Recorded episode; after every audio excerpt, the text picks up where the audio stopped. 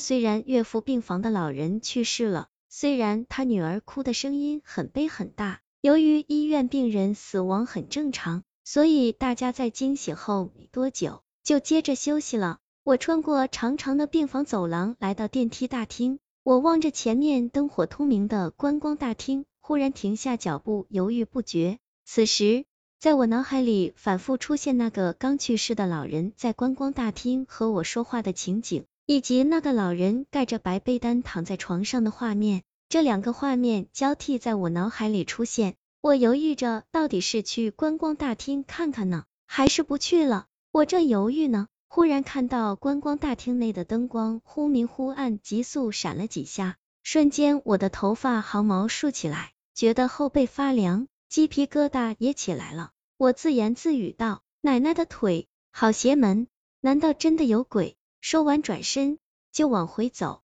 我边走边回头看，心里总觉得有啥东西会向我扑过来。来到走廊里，我看到很多人都在睡觉。我停下脚步，安慰自己道：“笨蛋卫斯理，那么多医生、护士以及病人和他们的陪护都在你身后呢，你怕啥呢？俗话说邪不压正，那么多人，阳气那么重，怕他个球？再说了，你是男人。”要是不去看个究竟，会让人笑话的。想到这里，我毅然转过身，大踏步向观光大厅走去。我来到观光大厅，壮着胆四处看看。此时大厅内空荡荡的，啥也没有。我小心翼翼的来到我和那个老爷子聊天的窗户边查看。我看到地上有我丢弃的烟蒂，我拿着烟蒂，心想：我来观光大厅绝不是幻觉。那么遇到老爷子是不是幻觉呢？我拼命回想。却不得要领。虽然此时大厅啥也没有，但我仍觉得莫名的恐慌。我被转身倒退着出了观光大厅，直到来到电梯大厅才敢转过身走。虽然心中一直说没有所谓的鬼魂，但心脏一直咚咚直跳，心里仍不踏实，总觉得观光大厅阴森森的。我走进病房，却发现去世的老爷子以及他女儿都不见了。岳父说。刚刚有医务人员把老人遗体拉走了，我想想也有道理，总不能让遗体待在病房呀。此时我一点睡意也没，看看病房内就只有岳父和我，我就拿出一支香烟点燃。我刚点燃香烟，就见舒琴慌慌张张进来道：“叔叔大哥，由于医院太平间电线线路坏了，我爸爸和一个出车祸的人被医院临时安排到另外一个房间。”那个出车祸的人，公安局还没找到他家属，而我的家属目前也没来呢。我我一个人待在那里害怕，叔叔能不能让魏大哥陪我一会？我的家属很快就到，谢谢你们。我陪着舒琴下电梯，来到一层一个房间，我问道：是哪个房间呀？舒琴用颤抖的手指着最后一间房说道：就在最南头最后一间房。当我们快步走到最后那间房时，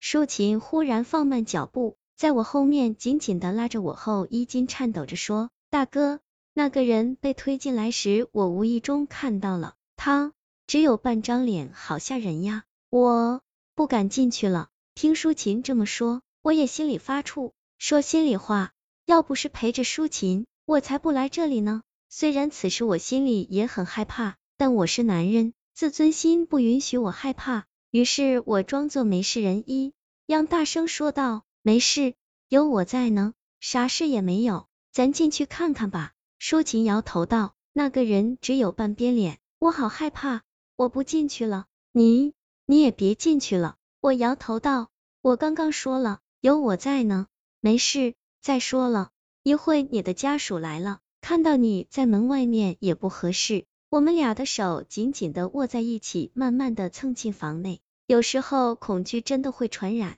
看到舒琴浑身发抖，老魏也不由自主身体打颤。我望着两张床上都盖着白被单的遗体，问道：哪个是你爸爸呀？也许舒琴真的被刚刚看到半张脸的事吓懵了。此时他居然说也不知道哪个是他爸爸了。我摊开双手说：一会你的家属来咋办？现在必须掀开看看。舒琴摆手道：“别，哪个只有半张脸的人好吓人，别掀开了。”其实我心里也很紧张害怕，但想到一会他家属要来，如果我在这里，居然不敢掀开辨认，这要是传出去，可是丢死人。尽管心跳的厉害，尽管冷汗把全身湿透了，但我是男人，自尊心不许我退缩。我大踏步走到离我最近的一个遗体边，猛地掀开盖在他脸上的白被单，我大叫一声：“我操！吓死我了！”急忙盖上白被单。原来那个人正是遇车祸的遗体。我看到他，他只有半边脑袋，脑袋里红的白的，虽然已经凝固了，但真的好恶心，而且而且一只眼球滚落在一边。匆忙中也不知是男是女，看到舒琴此时已瘫在地上。我强装镇静笑道：“奶奶的腿，运气不好，看到是那个人，不用说，另外一个是你爸爸了。我去门口抽根烟，你在这里等你家属吧。”我刚转身要走，只见舒琴嗖的一下跑出门外，看到舒琴急速跑出房间，不知怎地，我也慌了，急忙跑出房间，